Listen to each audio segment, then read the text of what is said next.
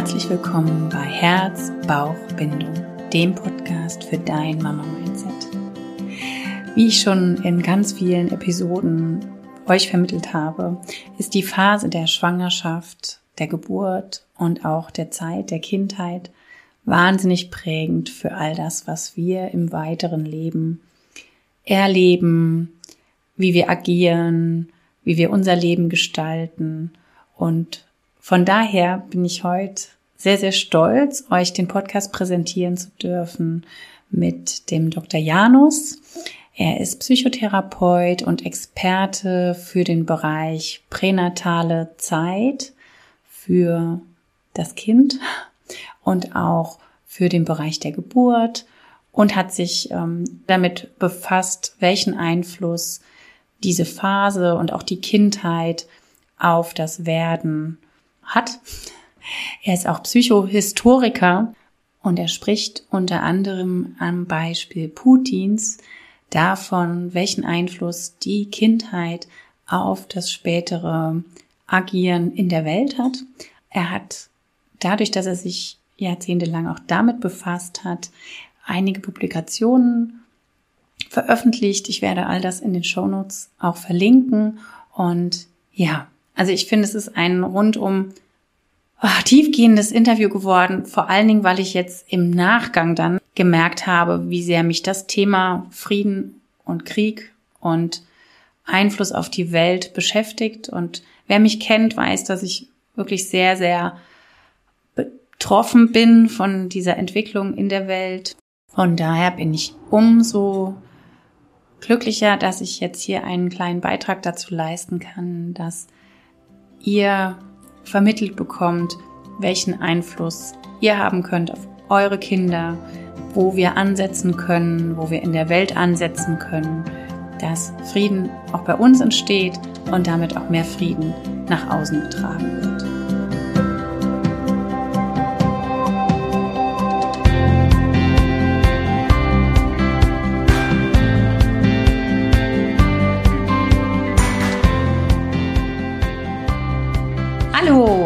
Heute habe ich einen ähm, ganz, ganz spannenden Interviewgast hier für euch im Podcast.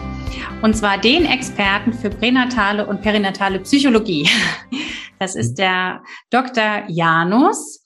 Und ja, er ist Mediziner, er ist äh, psychoanalytischer Psychotherapeut, Autor und Mitautor von vielen, vielen Büchern zu diesen Themen, auch für Psychohistorie und ähm, auch Herausgeber einer Zeitschrift zu diesem Thema. Er ist Jahrgang 39, also hat schon ganz, ganz viel Erfahrung, ganz viel ähm, ja, Wissenschaft einfach mitbekommen und selber erschaffen.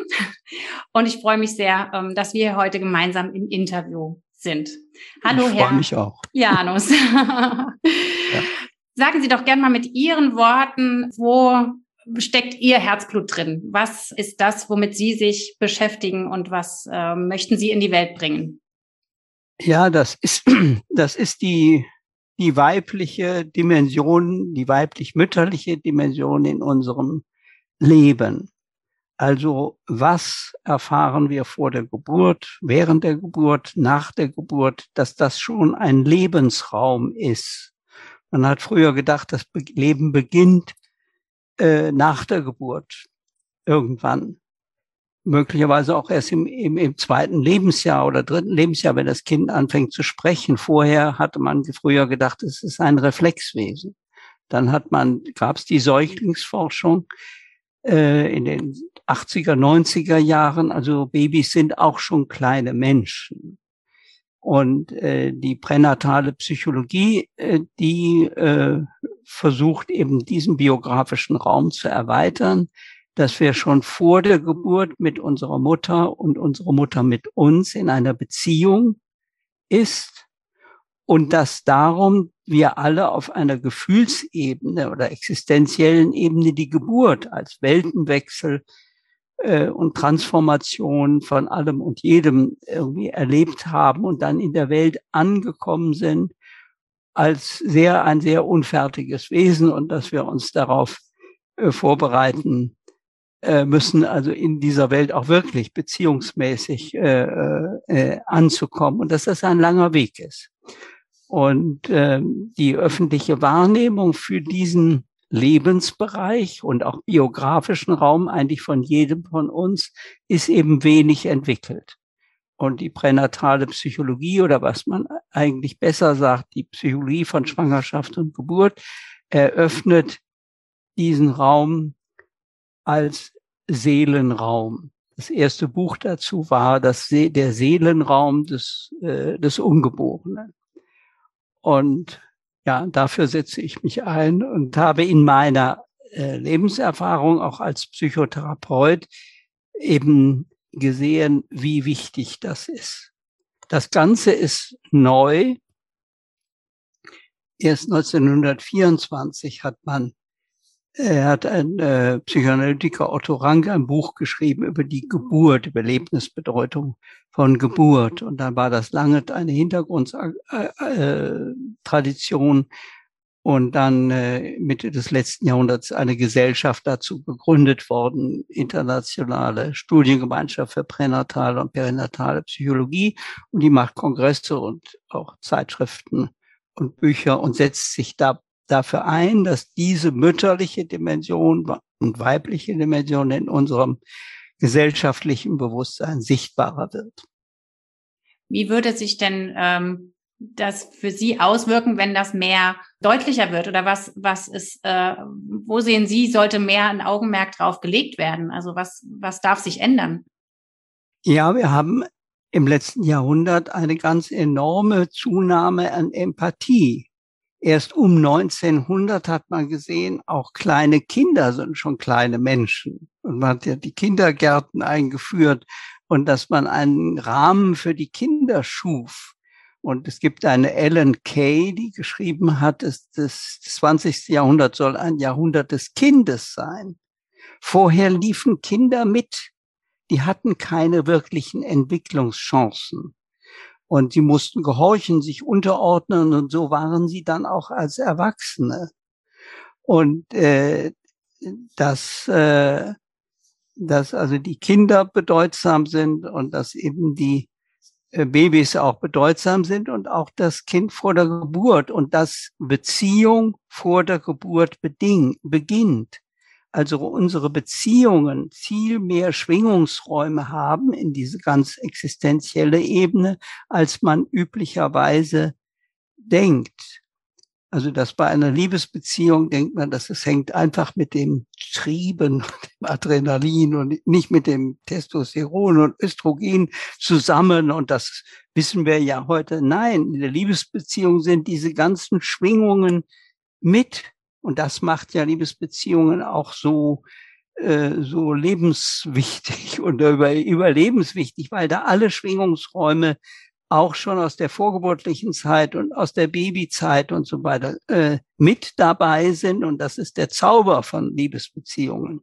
Wenn ich aber von meinen Eltern, wie, wie das früher war, als Kind verprügelt worden bin oder mich, man hat mich als Baby durchschreien lassen, dann hab ich, bin ich eigentlich eingeengt wie früher Großteile der Gesellschaft eingeengt waren und man konnte dann einem Führer folgen. Wenn der Führer das sagt, wird das richtig sein. Und wir haben einen unglaublichen Wandel und wir können da also sehr, sehr dankbar und froh sein, dass wir diesen Wandel haben, der auch eine lange Friedenszeit ist. Und dass jetzt diese europäischen Gesellschaften miteinander reden und verhandeln und Interessenausgleich machen und so weiter, das ist ein ganz großer Fortschritt in diesem letzten Jahrhundert des Kindes. Und 21. Jahrhundert könnte dann das Jahrhundert des Kindes vor der Geburt sein und der primären Mütterlichkeit. Ja, also wir, wir beide gehen ja dafür los, dass einfach mehr Fokus auf diese Zeit der Schwangerschaft und auch auf die Art der Geburt gelegt wird. Also ich denke, das kann, können Sie so unterschreiben, ne, dass, ja. dass das einfach so wichtiger ist, dass wir auch gedanklich und auch mh, mm, in der Tat dahin gehen zu sagen, es ist nicht egal, wie wir geboren werden. Ne? Es ist nicht egal, wie, wie diese Phase ähm, abläuft, zum Beispiel ja. der Schwangerschaft. Und aber auch, dass es ist nicht egal, wie die Eltern oder ob die Eltern sich verstehen. Hauptsache, sie versorgen die Kinder.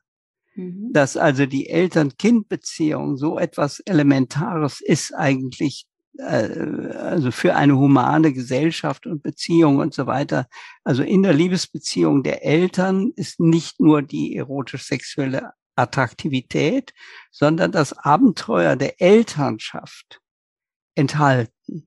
Und das muss ich mir überlegen, wenn ich einen Partner suche. Nicht, ob der irgendwie so und so spannend ist, erotisch spannend, sondern ob ich mit ihm dieses Abenteuer Elternschaft, Kinder haben und so weiter, Kinder ins Leben begleiten, äh, unternehmen kann. Und das bedeutet eigentlich eine ganz andere Vorbereitung oder erweiterte Vorbereitung. Ich meine immer, wir müssten ein Drittel in der Schule müsste Leben lernen sein. Wie, wie funktionieren Beziehungen? Wie ist Elternschaft, Mutterschaft, Vaterschaft? Und wie geht man mit Konflikten um? Das Wissen ist heute da. Aber es wird erst eingesetzt, wenn jemand irgendwie in seinem Leben scheitert. Dann ist es sehr schwer, wieder gewissermaßen Versäumtes nachzuholen. Viel besser ist diese Vorbereitung, also dass die Schule, äh, also diese Art Lebensschule gewissermaßen viel, nicht nur eine Berufsschule äh, äh, sein sollte. Mhm. Ja, so richtig. Und ähm, wie, ähm, wie ist es aus Ihrer Sicht, wie dürfte der Blick sich verändern, ähm, gerade in unserer Gesellschaft, auf die Schwangerschaft und auf die Geburt?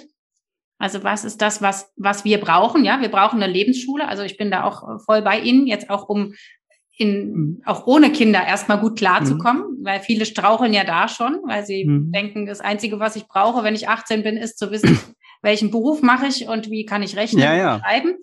Ähm, aber was, ähm, welcher Blick oder wie darf sich der Blick verändern auf diese Phase der Geburt oder auch der Schwangerschaft? Wir haben ja früher gedacht, es liegt alles in Gottes Hand. Man könnte sagen, Eltern, ein selbstbestimmtes Leben, ein verantwortetes Leben war uns immer zu viel. Wir haben gesagt, das macht der Kaiser und das macht der Papst und die geben, da haben die Katechismen und Regelwerke und so lebe ich. Und, äh, und das war ein elendes Leben. Wir wissen, dass die Geschichte ein Albtraum ist von Kriegen, von, äh, von äh, Verzweiflungen, von Krankheiten, Hunger und so weiter. Und wir äh, dank gewissermaßen der guten menschlichen Kreativität und einem Engagement für eine bessere Welt sind wir aus dieser Albtraum dabei herauszuwachsen. Wir wissen, weite Teile der Welt sind noch im Albtraum drin. Das bedeutet, dass ich mich eben nicht nur als ein Berufsmensch oder Berufsfrau oder Berufsmann fühle, sondern das, was Vaterschaft ist, diese Verantwortung, das, äh, und was also äh, Elternschaft ist, dass ich das viel mehr innerlich wahrnehme oder mich damit beschäftige. Dass ich nicht nur sage, das ist was Psychologen, Psychologe, sondern äh, um ein selbstbestimmtes Leben zu führen, muss ich mich mit dieser Dimension Mutterschaft, Vaterschaft und so weiter, Eltern-Kind-Beziehung auch vorher auseinandersetzen. Es ist zu eng zu sagen, alles läuft von selber, ich mache es wie die Eltern. Wir kommen eben aus schwierigen Elternerfahrungen oder Großelternerfahrungen. Und äh, das würde alles jetzt wieder zu dieser Vorbereitung aufs Leben führen. Und wenn mhm. ich die nicht hatte, muss ich die Learning by Doing, also indem ich lebe, quasi eine dauernde innere Fortbildung. Das Leben ist ein, ein Wachstumsprozess, Leben als Wachstumsprozess. Ja. Absolut, ja. Also dass äh, die, äh, die Eltern sehr unvollständig, wir alle hatten unvollständige Eltern. Aber wir sind natürlich dankbar, dass wir Eltern hatten. Aber diese Unvollständigkeit ist die Herausforderung im eigenen Leben dann das, was Unvollständigkeit war, nachzuentwickeln. Und das ist in den Partnerschaften oder auch in den Eltern-Kind-Beziehungen. Also die Eltern-Kind-Beziehungen sind, die Kinderbeziehungen zu Kindern sind ja eine ganz große Möglichkeit, nochmal äh, dieses Wunder des Lebens und das Wunder des, der Kindheit und so Eltern und der Wunder der Elternschaft und so weiter äh, äh, eben neu zu inszenieren und dann eben nicht einfach zu wiederholen. weil ich verprügelt bin, äh, worden bin, verprügel ich meine Kinder wieder. Früher war das so, man wiederholte das einfach. Gehorsam war die Leittugend äh, im frühen, im alten Deutschland.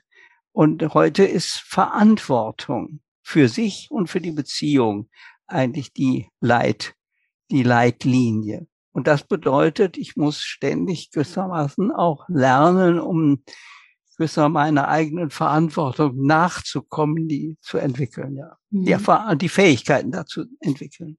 Ja, und ähm, einfach vielleicht auch die Aufgabe, in Beziehung zu gehen, also bewusst in Beziehung zu gehen. Und jetzt, für mich ist jetzt so als Hebamme auch gerade das Thema, schon in der Schwangerschaft in Beziehung zu meinem Kind zu gehen, ist ja was, was jetzt da draußen in unserer Gesellschaft nicht Thema ist. Ne? Man wird ja mhm. in der Regel schwanger und was die meisten ähm, beschäftigt oder was auch an uns herangetragen wird, ist, was wird jetzt angeschafft, wem sagen wir es wann, wie kann wie können wir uns sicher in Anführungszeichen damit fühlen, ähm, dass es dem Kind gut geht, indem jemand von außen sagt, alles ist in Ordnung. Das ist ja das, was, was eigentlich vorgegeben wird. Aber mhm. aus meiner Sicht auf jeden Fall, aber ich glaube auch aus ihrer, interpretiere ich jetzt, ähm, geht es ja auch drum, mehr auch schon in der Schwangerschaft in die Beziehung mit seinem Kind zu gehen. Ganz genau. Und mit sich selbst. Ne? Und das ist eine Sache, die, äh, also die in die Wahrnehmung der vorgeburtlichen Beziehung ist eine Sache und das dann auch wirklich umzusetzen und werdende Mütter oder schwangere Mütter, also äh, darin zu unterstützen, zu ihrem Kind in, schon vor der Geburt in einen Kontakt zu treten. Und wir haben da eine Gruppe dazu, äh, auch sogar jetzt einen Verein zur Förderung der vorgeburtlichen Mutter-Kind-Beziehung. Das haben zwei Psycho ungarische Psychoanalytiker entwickelt äh, was da wichtig ist und was da hilfreich ist. Und äh, das ist eine ganz wesentliche Unterstützung. Und das zeigt die Erfahrungen, die man da gemacht hat, war eben, dass es einen ganz intensiven Kontakt, einen traumartigen Kontakt zum Kind oder intuitiven Kontakt zum Kind geht und aber auch vom Kind zur Mutter. Was sich aber auch gezeigt hat, dass eigentlich Mütter dieses Potenzial in sich haben. Das ist aber durch unsere patriarchale Geschichte verdeckt. Also wir haben äh, in, in einer Männergesellschaft sind eben die Männer Sachen wichtig, diese vielen Panzer und Raketen und die größten äh, Olympiaden aller Zeiten und lauter solche Geschichten und äh, die Kommunikation und die Verbundenheit und so weiter äh, und das sich gegenseitig wahrnehmen sind da ganz äh, klein geschrieben. Und darum entdecken wir das eigentlich jetzt neu. Man könnte ja sagen, Frauen haben das immer schon gewusst, haben sie auch. Aber es gibt so ein gesellschaftliches Bewusstsein, das den Frauen quasi nicht richtig, äh, nee, sie nicht unterstützte, das wirklich wahrzunehmen. Und dann äh, hat sich eben auch gezeigt in der Beschäftigung mit diesen Dingen, dass es eigentlich, dass das Potenzial zur vorgeburtlichen Mutter-Kind-Beziehung oder vorgeburtlichen Beziehung zum Kind da ist, ganz natürlich. Frauen können Kinder in sich wachsen lassen und können gewissermaßen verstehen, mit denen in einem elementaren, ich nenne es jetzt traumartigen Kontakt, und dass man, dass es eigentlich nur einen, einen Anstoß braucht bei vielen Frauen. Da gibt es ein Buch Bauchgeflüster von einer Sabine Schlotz, die das vermitteln will. Es gibt in Winweiler eine Geburtsvorbereiterin im äh, äh Gunhild Knöbel, Geburtsvorbereitung im Wasser, was ein, wobei ein wesentlicher Inhalt ist, dass durch dieses im Wasser sich bewegen, es leichter ist, in diesen inneren Kontakt zu kommen oder dieses Potenzial, was sowieso da ist, zu aktivieren. Und die Geburtsberichte, die sie hat oder die, äh, äh, ja, die sind ganz erstaunlich gut. Ebenso bei dieser begleitenden Geburts-, äh, also Unterstützung der vorgeburtlichen äh, Mutter-Kind-Beziehung von der sogenannten Bindungsanalyse. Auch da sind die Ergebnisse ganz erstaunlich gut, also weniger Kaiserschnitt, weniger, also so gut wie gar keine postnatale Depression. Wenn man denkt, dass 18 bis 20 Prozent aller Frauen eine postpartale Depression haben, dann muss man eigentlich, daran wird klar, da läuft was falsch. Das ist nicht naturgegeben oder das ist eben eine kranke Seite, äh, sondern das ist eine, eine Fehlorientierung. Also, dass man die Schwangerschaft als medizinisches Problem gesehen hat, wie der Herr Doktor das gesagt hat. Denken Sie immer, was alles schiefgehen kann. Und eventuell, wenn Sie aber mir gut Geld bezahlen, dann sage ich, es wird schon alles, alles gut laufen. Und äh, dass dann ähm, äh, die Frau ganz abgelenkt ist von diesem eigentlichen Potenzial. Und dass sie dann ganz überrascht ist und ganz fremd. Die Fremdheit, die sie vor der Geburt hatte, kommt dann raus. Was ist denn da, was da aus mir herausgekommen ist oder heute ja zu 30 Prozent herausgeschnitten wird, zu nochmal 30 Prozent mit Zange, Sauglocke und so weiter geholt wird, äh, da ist eine große Verfremdung. Und das würde, meine ich, heißen, äh, dass Frauen jetzt als Teil der Gesellschaft sagen, holla, da ist, läuft was grundsätzlich falsch. Das ist eine Art Enteignung der Geburt, könnte man das sagen, oder ein Zurückdrängen des genuinen Potenzials gegenüber dem Macherpotenzial von Männern und dass wir da zu einem neuen Gleichgewicht kommen müssen.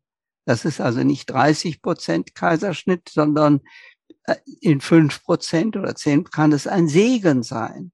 Und dieses, dieses Achten auf diese medizinischen Aspekte, das soll im Hintergrund sein, aber nicht im Vordergrund. Und das, äh, dass die Geburtshelfer und die Hebammen natürlich auch sich inne sind, wenn ich immer nur an das denke, was schiefgehen äh, könnte, dann, dann lähme ich äh, dieses Potenzial, was eigentlich da ist. Also wenn man sich damit beschäftigt, sieht man, das sind ganz, wir sind, wir stehen in guten Entwicklungen, aber wir stehen eigentlich noch irgendwie im Anfang. Mhm. Und wenn man den Begriff Enteignung die, der Geburt nimmt, dann, dann zeigt es, ist radikal.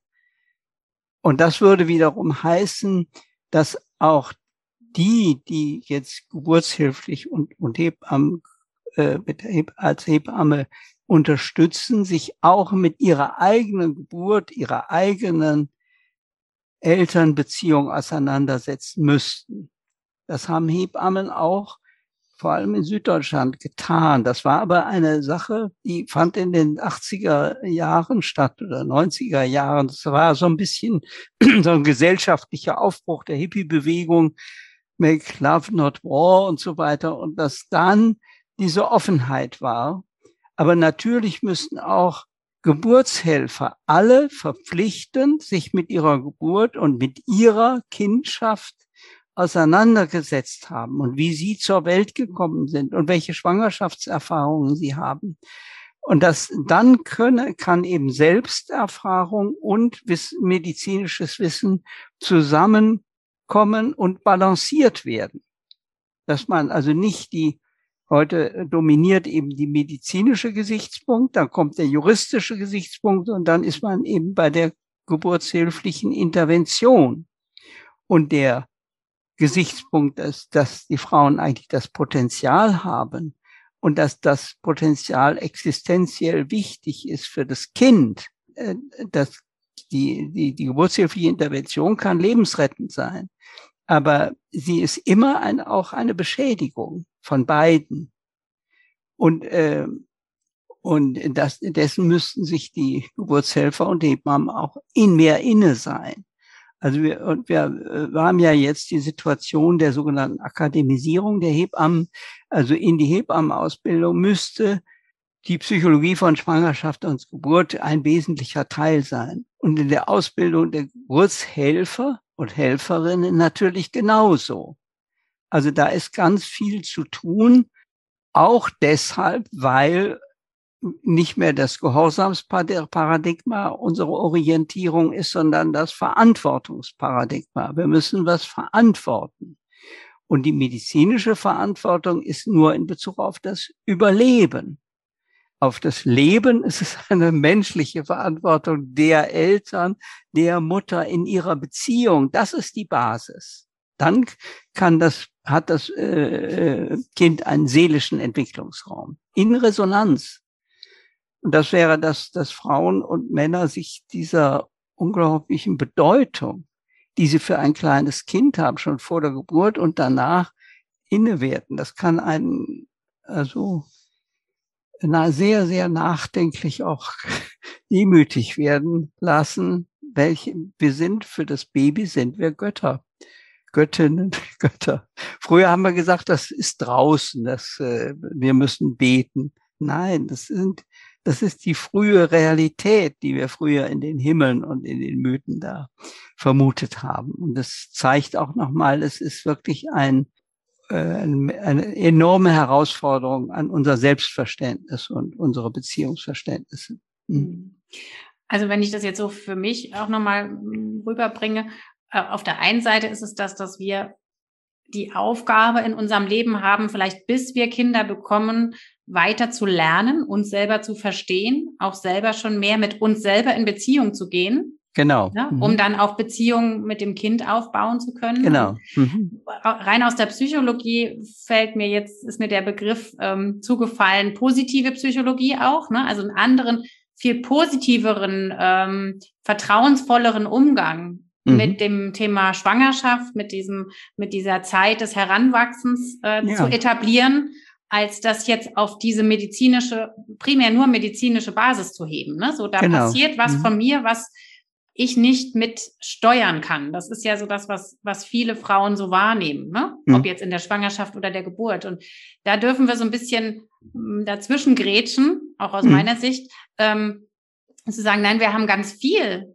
in der Hand. Wir können ganz viel gestalten. Wir können ganz mhm. viel selber in Beziehung genau. gehen, selber auch ähm, ja uns Dinge visualisieren auch, ne? Und, mhm. und ähm, auch in die Richtung Entscheidungen fällen, zum Beispiel. Ja. Ne? Also mhm. vielleicht ähm, gewisse ähm, maximale Untersuchungen nicht machen zu lassen, aber mehr in das eigene Körpergefühl zu kommen. Ne? Ja, das heißt ja eben auch die das Leben in der Familie, in dem, äh, also mit Eltern und Großeltern und so weiter, lebendiger zu gestalten, verantwortlicher. Und auch, wer bist du eigentlich? Und wer bin ich? Und wie war das mit mir? Dass man also ein Gefühl für seine eigene Lebensgeschichte gewinnt.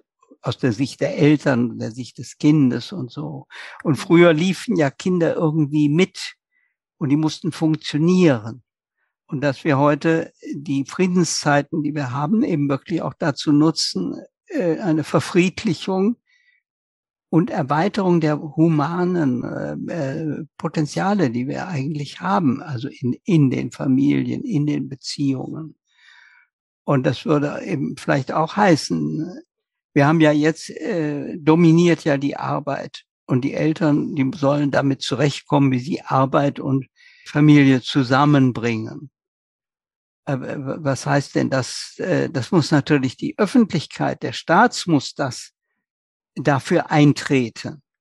Das äh, nicht sagen, wir müssen natürlich produktiv sein und darum müsst ihr ihre Kinder äh, in die Kita bringen, äh, die Babys schon ab in die Kita und dann wird die Produktivkraft der Frauen, also das äh, genutzt und können doch nicht die Frauen ausbilden und dann, dann werden sie Mütter. Das geht ja, also dann kümmern sie um ihre Kinder. Was soll denn das? Das ist ja, früher war das eben Sache der, man, äh, der, der, der, der Sklaven, die man hatte oder der Diener und Dienerinnen.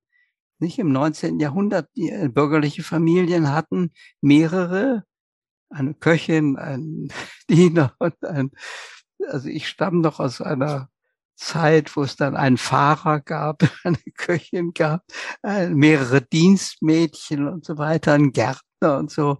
Und wir sind heute, bin ich mein eigenes Dienstmädchen, mein eigener Koch und so weiter. Also da habe ich eine Fülle von Dimensionen. Ich soll aber immer noch acht oder neun Stunden arbeiten.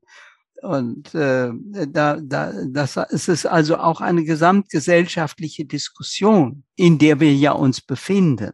Mhm. Und dass die äh, der Führer, den ich da, den diese Frau im Nationalsozialismus da erwartete oder die Männer auch, dass ich sehe, wie verhängnisvoll das war. Ich glaube, das haben alle gemerkt, dass ich diese Art zu leben, dass ich einem Führer nachlebe, dass das äh, ein verkürztes Leben ist, ein gefährliches Leben auch.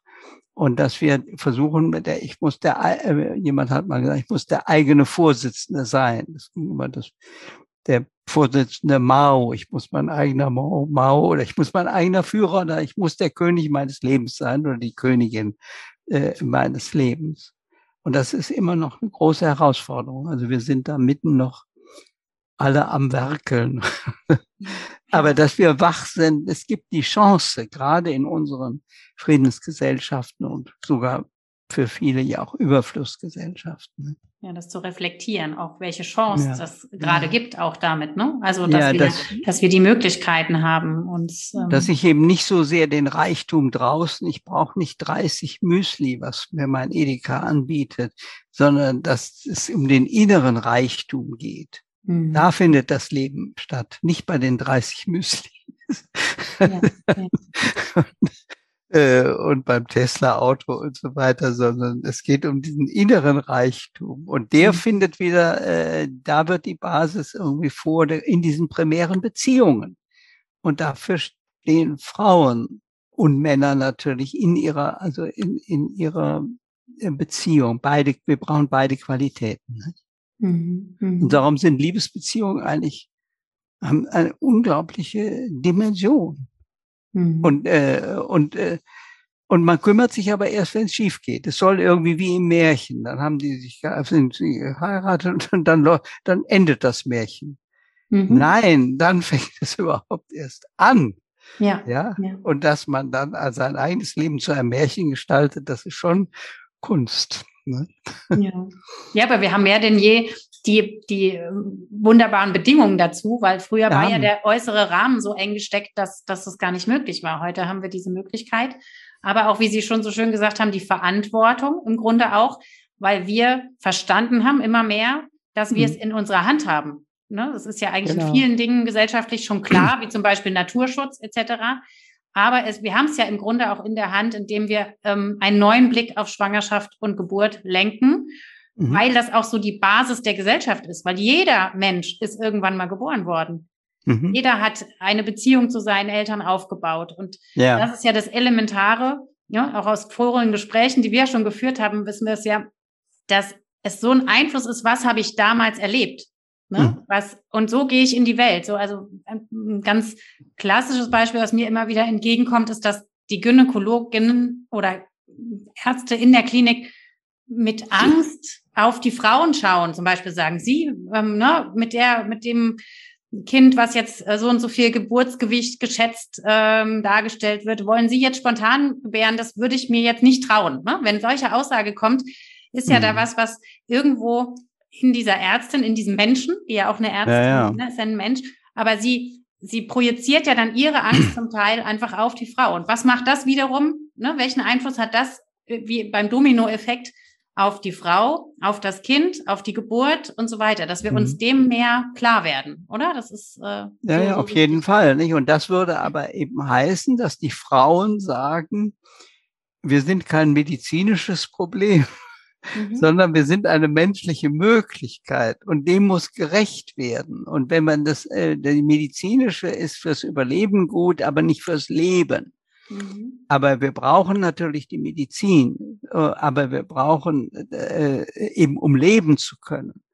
Und, und das, äh, da, da muss das im, im Zentrum stehen. Und das würde wieder bedeuten, dass Frauen sagen, wie früher die Arbeiter für ihre Arbeitsrechte, also Menschenrechte eigentlich eingetreten sind, dass Frauen sagen müssten, wir wollen eine selbstbestimmte äh, Elternschaft und wir kümmern uns da auch darum und wir brauchen die Rahmenbedingungen dafür. Und äh, nur wenn die Rahmenbedingungen da sind und eine, äh, äh, dass das Humankapital gewissermaßen da am Anfang geschaffen ist, dann haben wir auch eine friedliche Gesellschaft. Mhm. Also dass die russische Gesellschaft jetzt so äh, so eine wilde Gesellschaft ist, ähm, die da sich mit beschäftigt, äh, irgendwelche anderen Leute, andere Länder anzugreifen. Das hängt ja mit der unglaublichen Traumatisiertheit zusammen. Das ist auch wichtig, immer wieder äh, wichtig zu sehen, dass der Putin stammt aus einem absoluten Horror Geschichte von Leningrad. Da haben die Deutschen eine Million Leningrader verhungern lassen. Seine Mutter war verhungert, dass man sie für tot hielt und so weiter. Und er ist in einer hochtraumatisierten Mutter. Dadurch hat er eine basale, das weiß man heute, dass solche Sachen Folgen haben, eine, eine Angst oder so. Und die bewältigt er, dass er den anderen Angst macht, den Ukrainern, die sind da jetzt sein Objekt, wie der Hitler den Juden Angst machte und allen Angst machte, aber es war seine Angst.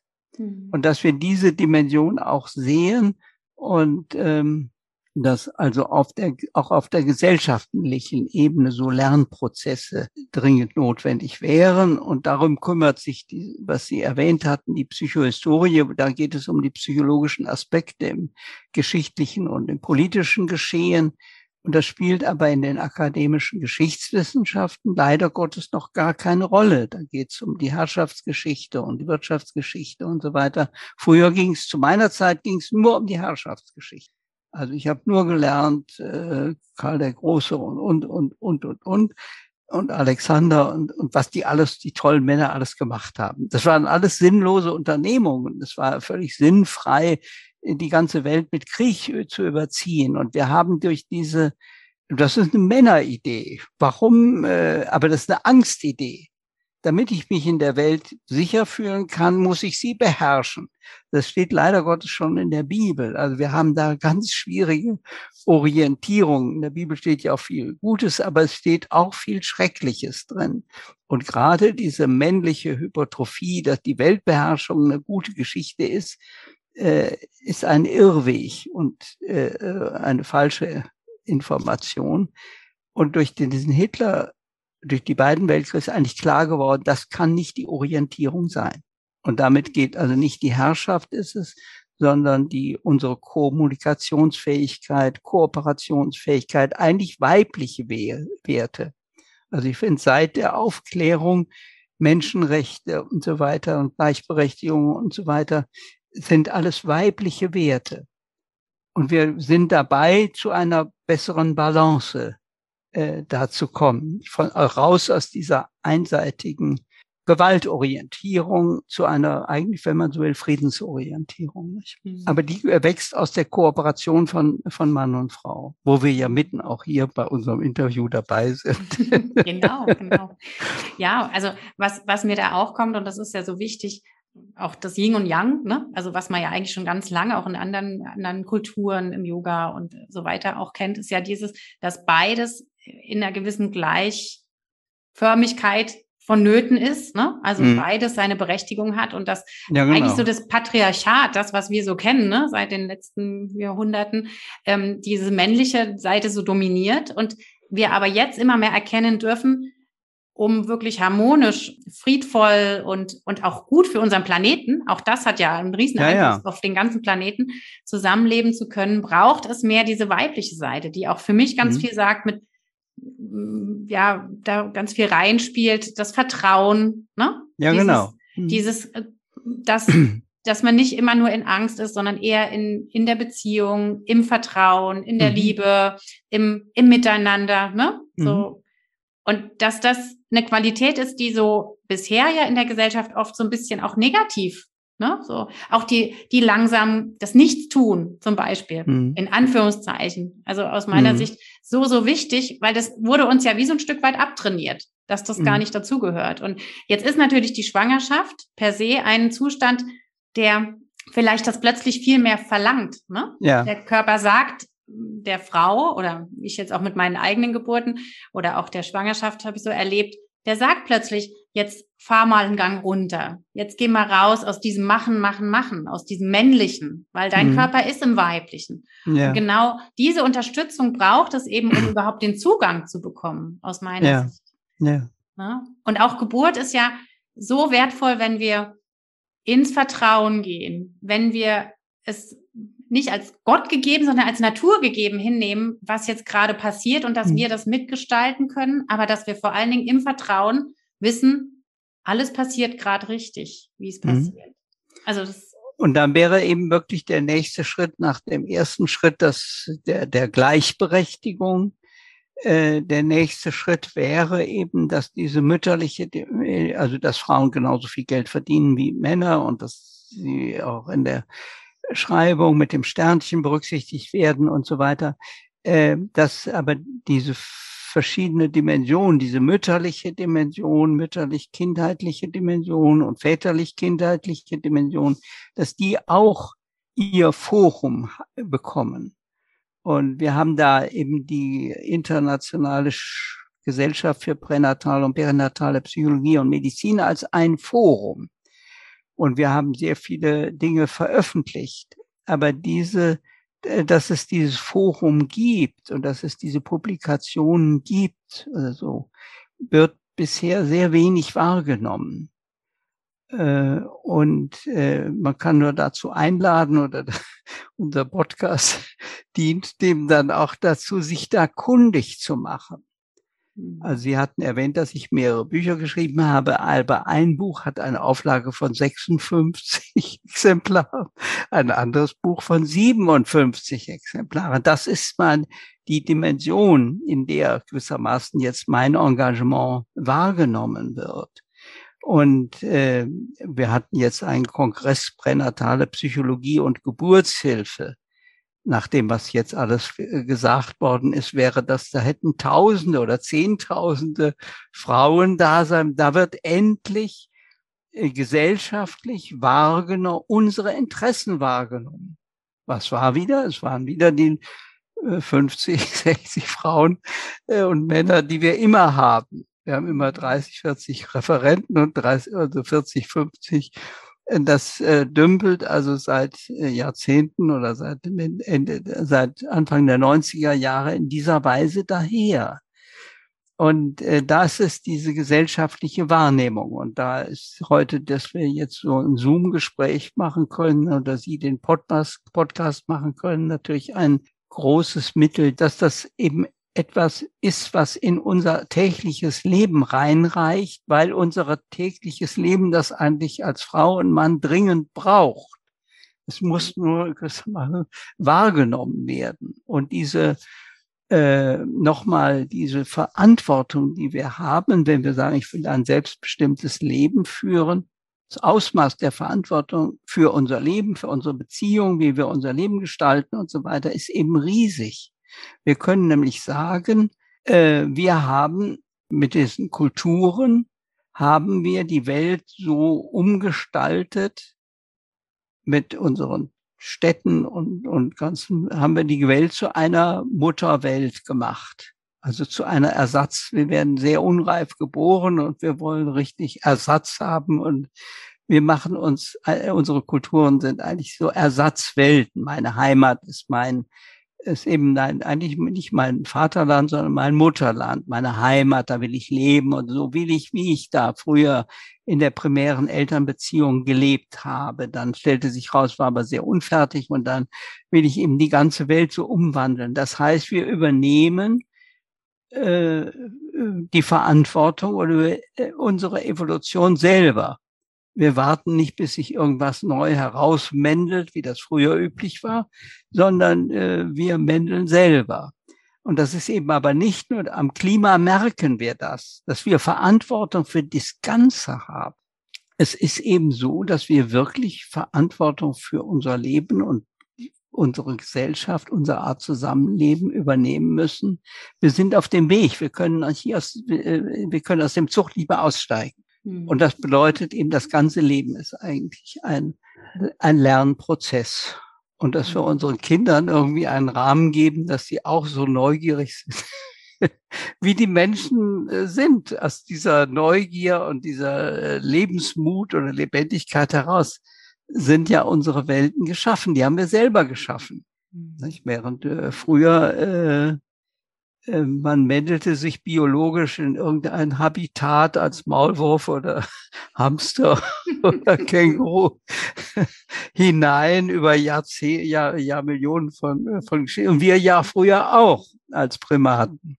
Und dann haben wir gesagt, das ist aber langweilig jetzt so langsam äh, und wir wollen das ein bisschen schneller machen, aber dann wächst uns das eben sehr leicht über die äh, über den Kopf. Und das heißt, äh, wie, es ist einfach nochmal immer, wie, wie bedeutsam menschliche Beziehungen sind, wie bedeutsam der Anfang ist und auch eben die, gesellschaftliche Verantwortung für diese mütterliche und kindheitliche Dimension in unserer Gesellschaft. Das kann nicht nebenher laufen, sondern muss ein Zentrum sein. Mhm. Und die Produktivität und dass wir, als wir, da alles für Erfindungen haben, ist auch wichtig. Aber das andere ist äh, zentral. Ne? Mhm. Ja, es ist die Basis von allem. Ne? Die Basis eigentlich darüber von klar allem. Werden. Ja, ja, ja. Mhm.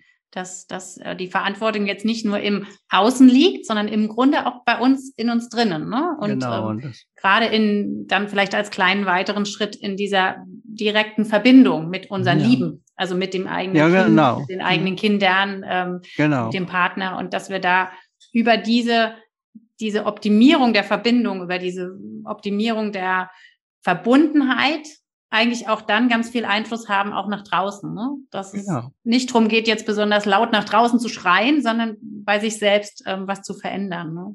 Ja. Äh, und dann kann viele kleine Keimzonen entstehen, die mhm. eine große Vibration und äh, Kräftigung in diese Richtung bringen. Ja.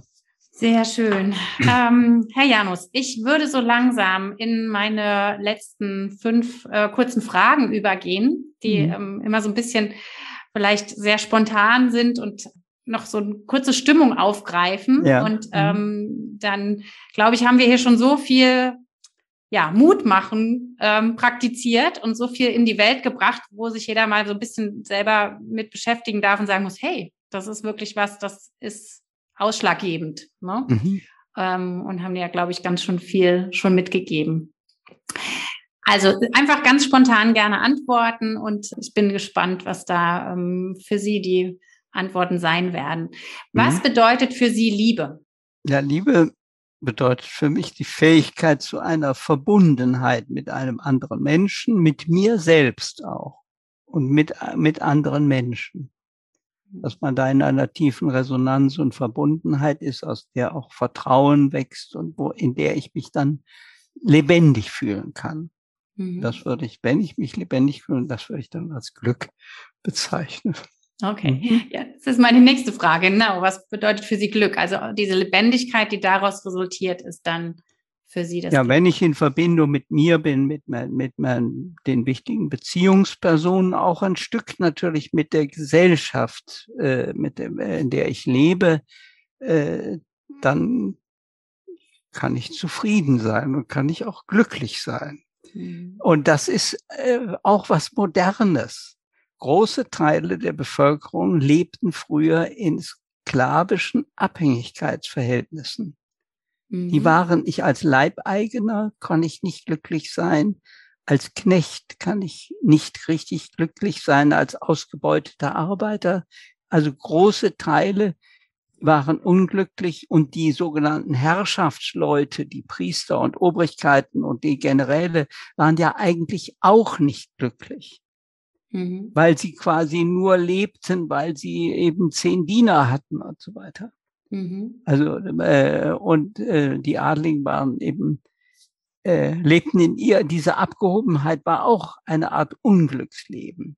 Also dass man glücklich sein kann und daran arbeiten kann, in seinem Leben glücklich zu sein, ein bisschen jedenfalls, das ist neu. Und das mhm. ist die Belohnung für dieses Stück Verantwortung. Mhm. Denn der, der, äh, diesen alten Situationen äh, hatte ja keiner Verantwortung. Der, der Papst war Gottesvertreter, der sagte, Gott sagt mir das. Und der andere hat auch keine Verantwortung. Ich tue, was der Papst sagt oder der Führer und so weiter. Und dass, wenn wir einen Bezug zu uns selber haben, dass wir für unsere Dinge Verantwortung übernehmen, das ist eine ganz große Chance. Und noch der Herr Freud war der Meinung, dass Glück im Weltengetriebe nicht vorgesehen ist. Mhm. Also als Kerngefühl eigentlich eine Art Unglück. Oder mhm. auch sogar, er ging sogar so weit Selbsthass mhm. als jüdisches Kernelement. Aber wenn man sich vorstellt, wie einem zumute sein muss, als Jude, Jude in einer deutschen antisemitischen Gesellschaft des Kaiserreichs und der, der National zu leben, dann ist man nur im Kern unglücklich. Äh, und darum ist es irgendwie eine Gnade unserer Zeit, durch diese Friedenszeit und diese wirtschaftlichen Bedingungen, dass wir doch Momente von äh, Glück äh, haben können und daran arbeiten können und auch für Verantwortung und auch, dass unsere Kinder ein bisschen glücklich sein können und mhm. dass wir sie nicht mehr verprügeln müssen. Ja, ja. Das ist schon ein Drittel meiner Schulkameraden war, waren verprügelte Kinder. Nicht? Und ich habe äh, eine Psychotherapieausbildung gemacht. Ich habe Jahre gebraucht, bis ich verstanden habe, alle meine Supervisoren, Dozenten und Lehrer waren verprügelte Kinder. Das, äh, das ist erschreckend. Ja. Das ist erschreckend, war erschreckend für mich und zeigt nochmal diese Bedeutung von Verfriedlichung familiärer, elterlicher Beziehungen, die, die das hat. Ja. Denn die waren nicht nur verprügelte Kinder, sondern die waren auch schon ganz tückische Lehrer, mhm. Supervisoren, die also äh, schon Gefallen daran fanden, äh, also in der Schule mir eine 5 minus zu geben, mhm. zu suggerieren, aus ihnen, so wie sie sind, wird nie was werden. So war, so war das früher in Deutschland. Das war jetzt auf der männlichen Seite. Die Frauen wurden gar nicht so wichtig genommen, dass man ihnen äh, da irgendwelche Vorwürfe macht, dass ihnen aus, äh, weil so aus ihnen ja sowieso nichts wurde. Mhm. Das wäre krass, sehr krass, wie wir früher gelebt haben. Oder ja unsere Vorfahren. Ja, also was mir da auch direkt kommt, ist so ein bisschen der Gedanke oder der, was ja auch immer wieder ähm, bewusst ähm, hochschnärt, ist ja das, dass man sagt, ähm, aus Opfern werden Täter. Und ja. das sieht man ja, ja auch so häufig, leider auch heute noch, weil es ist ja nicht so, dass es jetzt ähm, Gewalt in der Familie jetzt wirklich ein geschichtliches Thema alleine ist, sondern leider ja auch ähm, vielleicht nicht mehr mhm. aus einem aus einer Überzeugung, ne, wie man vielleicht früher geprügelt hat äh, in der mhm. Familie, sondern eher aus einer Hilflosigkeit dann trotzdem genau. Gewalt passiert und ähm, man, man sieht, ja weiß, das ist ein Problem. Ja, Oder, aber äh, weil Sie das jetzt erwähnen, wir haben jetzt aus dieser psychohistorischen Gruppe heraus ein Buch gemacht, aus, aus einer Tagung, und der Titel heißt Kindheit ist politisch. Also wie unsere Kindheitsbedingungen sind, das hat elementare Folgen für die weitere Entwicklung der Gesellschaft. Denn was wir als Kinder erlebt haben, reinszenieren wir in, im, im Leben. Mhm. Wenn ich als Kind verprügelt worden bin, wie der Herr Hitler, der jeden Abend verprügelt wurde, äh, äh, dann dein Lebensmotto war schlagen, schlagen, schlagen. Und das hat er ausgelebt in Resonanz mit den vielen verprügelten Kindern. Deutsche Kinder wurden zu 80 oder 90 Prozent verprügelt. Das war das Selbstverständliche. Eine Tracht Prügel hat noch niemandem geschadet. Oh ja. Das war äh, Craziness. Ja. Und äh, äh, das darum dieses Buch Kindheit ist politisch. Das ist ein Tagungsband und wir haben einen anderen, einen äh, Kollege aus diesem Psychothera psychohistorischen Feld, der heißt Sven Fuchs hat ein Buch geschrieben, Kindheit ist politisch, derselbe Titel, und hat gezeigt, dass alle Führungsleute, also Herr Hitler sowieso und Herr Stalin und so weiter, haben schreckliche Kindheiten hm. und haben diesen Schrecken in ihrem Leben inszeniert und man hat sie gewählt. Hm. So ähnlich wie, also die, äh, beim Putin ist es äh, so nicht mehr so schlimm wie beim Stalin aber immer noch schlimm genug beim Erdogan und bei, bei den Taliban-Führern. Das sind schreckliche Kinder, weil die, die, äh, das ist natürlich die Frauenunterdrückung vor früheren Zeiten. Das, wir sehen ja in der äh, Taliban-Geschichte, in unserer eigenen Geschichte zurück. Nicht mhm. diese Frauenverachtung und äh, Frauenverbrennungen und so weiter. Nicht? Das ist nochmal die politische Seite des Ganzen. Ne? Mhm. Ja. Kindheit ist politisch. Auch dieser Tagungsband wird eine Auflage haben von 73, hoffe ich. Nein, Herr Janus, wir machen jetzt hier Werbung. Das kommt, das kommt in die ja, Show Notes und dann äh, muss eine neue Auflage noch mal gestartet ja. werden, weil das hier Ihnen aus den Händen gerissen wird. Also das ja. ist der Plan. Ja. Sehr schön, ja. Hm? Okay, was da kommt jetzt ganz spannend, weil das passt, finde ich, sehr gut dazu. Noch meine dritte Frage: Was bedeutet für Sie Freiheit? Freiheit bedeutet, ähm, selbst bestimmen zu können, aber das bedeutet sofort Verantwortung. Also die mhm. Selbstbestimmung mit Verantwortung, das ist Freiheit. Also nicht, dass ich in, in Tunesien, also Entschuldigung, das, das wird jede Frau ein oder zweimal pro Woche verprügelt von ihrem Mann. Das ist nicht Freiheit. Hm. Denn das, der nimmt keinerlei Verantwortung für sich und für seine Beziehung da und für seine ganze Familie. Afghanische Frauen sind damit einverstanden, wenn sie das Essen haben anbrennen lassen, dass ihr Mann sie verprügelt. Also das heißt, wie dicht diese terroristischen Gesellschaftsstrukturen immer noch da sind mhm. und wie behutsam, wie viel psychologisches Wissen natürlich erforderlich wäre mit Gesellschaften, die so tief traumatisiert, so kann man das ja auch nennen, oder wo die Beziehungen so verzerrt sind, so gewaltmäßig verformt, wie viel psychologisches Wissen oder psychohistorisches Wissen es erfordert, mit solchen Gesellschaften sinnvoll umzugehen. Hm. Und das heißt natürlich, dass äh, zu sehen, dass Herr Putin aus, ein, aus seiner eigenen Gewalterfahrungen gewissermaßen äh, ge nur Gewalt als Lösung hat. Und dass man, da wir jetzt aber schon andere Orientierungen haben, dass wir damit umgehen müssen. Darum ist es ein Segen, dass der Herr Macron jetzt danach äh, nach, äh, mit dem, äh, zum Putin fährt. Oder die Frau Merkel soll öfter mit dem Putin geredet haben. Also, dass, dass man damit moderierend umgeht. Man kann nicht die Russen, Russengesellschaft, aber man kann die Dinge fördern, die die Russen quasi aus ihrer äh, Verfangenheit in einer unglaublichen Traumageschichte äh, heraus unterstützt, sich herauszuentwickeln. Mhm. Also auch da Kommunikation und auch Bindung im Grunde, ne? Also Verbundenheit. Vertrauen, Bindung und so weiter. Ja. Verbindung mhm. herstellen ja. als Trennen, Und Putin ne? sagt ja auch, ich bin nur, und das, äh, leider Gottes haben wir eben in den Amerikanern da äh, eben einen schwierigen Partner, nicht? Als der, der Khrushchev da die Raketen nach Kuba brachte, haben die sofort gesagt, wenn du die nicht wegräumst, machen wir einen zweiten, machen wir einen dritten Weltkrieg. Mhm. Und wenn die, wenn der Stoltenberg jetzt sagt, ja, aber die NATO muss natürlich ihre Raketen auch in der Ukraine aufstellen, äh, ihr sollt euch nicht so anstellen, das ist irre.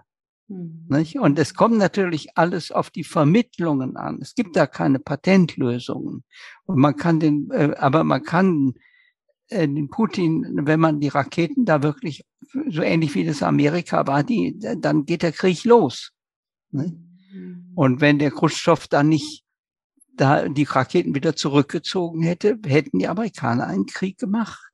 Mhm. Und jetzt geht es auch darum, dass äh, und da könnte man sagen, oder einige Leute haben gesagt, der Khrushchev oder die Russen damals wussten, was Krieg heißt. Die heutigen Russen wissen das nicht mehr. Mhm. Darum besteht die Möglichkeit, dass sie Krieg machen nicht in ganz anderer Weise, wie auch die Amerikaner ja Krieg gemacht haben, weil sie, weil sie gedacht haben, wir haben gesiegt und Krieg ist ja was Schickes oder so. Krieg ist ein Verbrechen. Menschen töten ist verbrecherisch. Es bringt halt nie Verbundenheit, sondern immer auch Nein, mehr. Kommt mehr aus einer Panik oder so, nicht? Und an inneren Schwäche und so weiter. Darum sind alle die Dinge so wichtig, die wir jetzt die ganze Zeit gesprochen haben. Weil ja. da die Basis von Friedensfähigkeit gelegt wird. Ne? Ja, vorletzte so, Frage, genau. Äh, für was sind Sie aktuell besonders dankbar? Dankbar bin ich eigentlich, dass ich diese Entwicklung zu einer Förderung der Wahrnehmung unserer primären Beziehungen, des, dieser weiblichen Dimension im Leben und so weiter, dass ich das miterleben konnte, wie das sich entwickelt hat und auch mit, mitgestalten konnte, mitmachen konnte. Und dafür bin ich sehr dankbar und für die lange Friedenszeit, die das ermöglicht hat und für den relativen Wohlstand, der auch meine Aktivitäten dann oder die äh, ermöglicht hat und äh, dass man überhaupt die die und dass dieser relative Wohlstand äh, äh das äh, ja das ermöglicht. Dafür bin ich sehr sehr dankbar. Also wenn wir jetzt einen dritten Weltkrieg gehabt hätten, dann wäre alles untergegangen. Mhm. Und es war ja Glückssache, dass wir den nicht hatten oder die Menschen haben doch irgendwie so einen guten Kern davon. ja, und wir werden ja auch immer die, die, die Deutschen sich aus dieser Hitler-Geschichte erholt haben. Das sind ja die guten Kerne, dass es da einen Adenauer gab, dem man vertrauen konnte, nicht? Äh, dass es das gibt. Und der gute Kern ist eben auch im, im Putin und yeah. im Erdogan. Man muss ein bisschen suchen. Darauf Jahr, muss man sich aber beziehen. Darauf ja. muss man sich beziehen. Ich habe das Gefühl, der, was über den Macron gesagt hat, der tut das. Mhm. Der, äh, Biden tut es leider nicht, Stoltenberg auch nicht und so weiter. Mhm. Eine letzte Frage. Was würden Sie mit einem Fingerschnipsen ändern, wenn es möglich wäre? Ich würde das große Aufwachen, also die Schläfrigkeit der Frauen, die ihre Interessen nicht richtig wahrnehmen, und ihre Macht nicht sehen. Mhm. Also die, die, die Rosen bei den, die klagen über die Schmerzen oder die Gewalt in der Geburtshilfe. Die Erfolge ist einer männlichen Dominanz- und Machereinstellung in der Geburtshilfe. Und dass wenn die Frauen alle aufwachen würden und sagen, wir wollen, dass wir unsere Dimension, wir wissen, was Kind, Mutterschaft, Elternschaft ist, das wirklich mehr wahrgenommen wird. Und ein Schnips wäre da gerade. Super, ja. ja.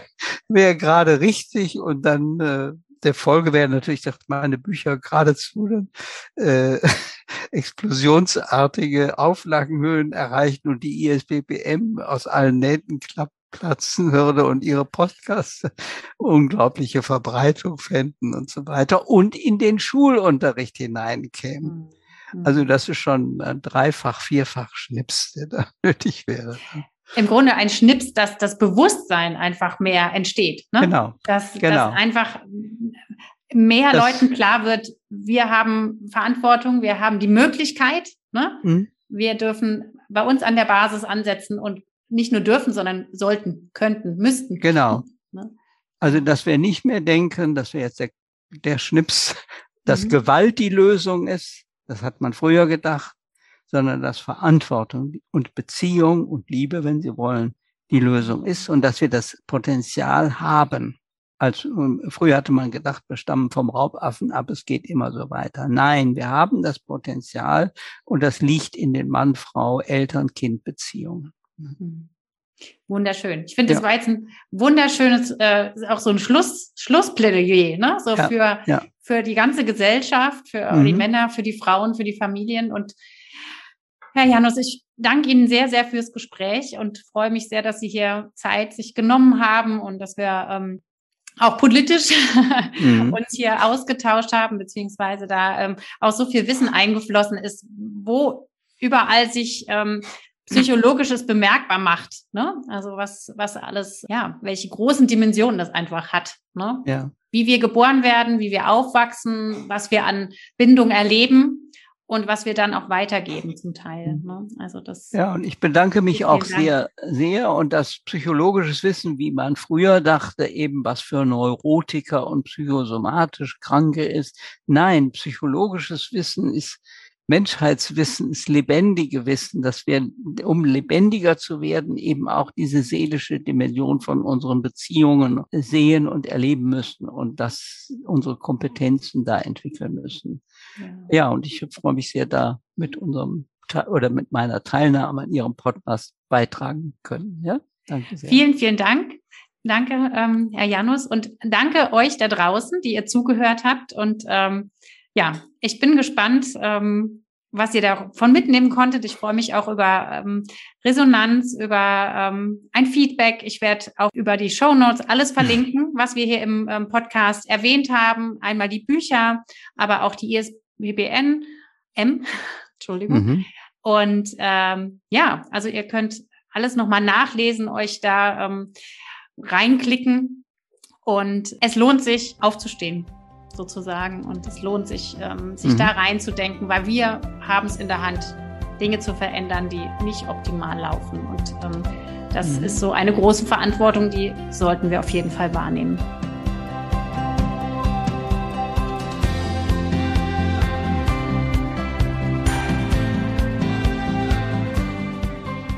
Also lieben, lieben Dank, dass du uns dein Ohr geliehen hast und mich würde wahnsinnig interessieren, was diese Episode jetzt mit dir gemacht hat.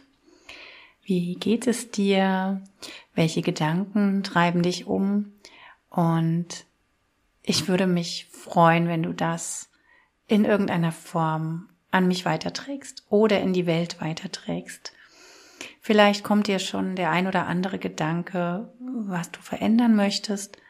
Oder aber auch, und so ging es mir im Interview, wie klar und liebevoll ich sein möchte mit meinen Kindern und wie sehr ich Verantwortung in meinem Leben übernehmen kann. Das tue ich allein auch hier mit diesem Podcast und ich wünsche mir so sehr, dass du da was für dich mitnehmen kannst, nicht nur mit dieser Episode und mir vielleicht auch da eine Rückmeldung gibst, indem du mir, auch bei Spotify ist es mittlerweile möglich, Sterne gibst, denn umso bekannter wird dieser Podcast, umso mehr Mamas oder Menschen oder Frauen können ähm, ihn finden und ich bin einfach wahnsinnig dankbar, wenn du das für mich tun könntest. Nun nochmal alles, alles Liebe, alles, alles Gute für dich, für deine Familie, für deine Kinder. Ich wünsche dir und euch Frieden im Außen wie auch im Innen und gerade dieses innerliche in Frieden sein. Sei dir bewusst, du hast einen großen, großen Einfluss um den Herrn zu stellen, um den zu erhalten und um ihn zu wahren. Und genau dafür wünsche ich dir die Kraft, die Möglichkeit, die Eingebung. Bis zum nächsten Mal. Bye bye. Eure, deine Christina.